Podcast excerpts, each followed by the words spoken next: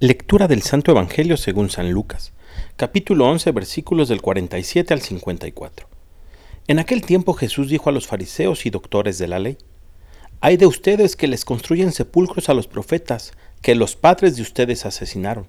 Con eso dan a entender que están de acuerdo con lo que sus padres hicieron, pues ellos los mataron y ustedes les construyen el sepulcro. Por eso dijo la sabiduría de Dios.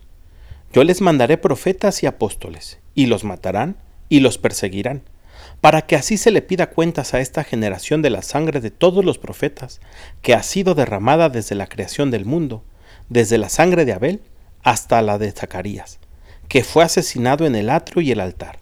Sí, se lo repito, a esta generación se le pedirán cuentas. Hay de ustedes, doctores de la ley, porque han guardado la llave de la puerta del saber.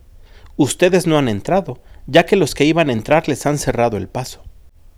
Luego que Jesús salió de allí, los escribas y fariseos comenzaron a acosarlo terriblemente, con muchas preguntas y a ponerle trampas para ver si podían acusarlo con alguna de sus propias palabras. Palabra del Señor.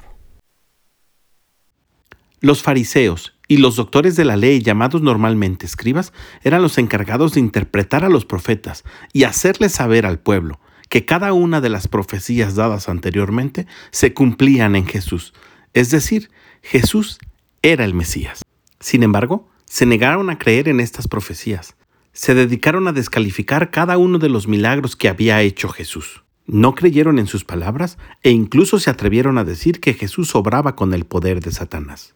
Por eso Jesús les recrimina que se hayan apoderado de la llave de la puerta de la sabiduría, que no hayan sido capaces de abrir este entendimiento y esta sabiduría al pueblo entero. Le negaron a la gran mayoría de sus contemporáneos la posibilidad de creer en Jesús. Y estas mismas palabras que Jesús dirigía a los fariseos y a los doctores de la ley, podemos ocuparle en nuestra vida. ¿De cuántas cosas no nos hemos apoderado sin compartir? ¿Cuánto nos aferramos a nuestros bienes materiales, y cuánto nos aferramos a nuestro propio egoísmo. Hay muchos que se pueden enriquecer de lo que tenemos y de lo que somos. Abramos nuestro corazón a esta experiencia del amor. Que tengas un gran día y que Dios te bendiga.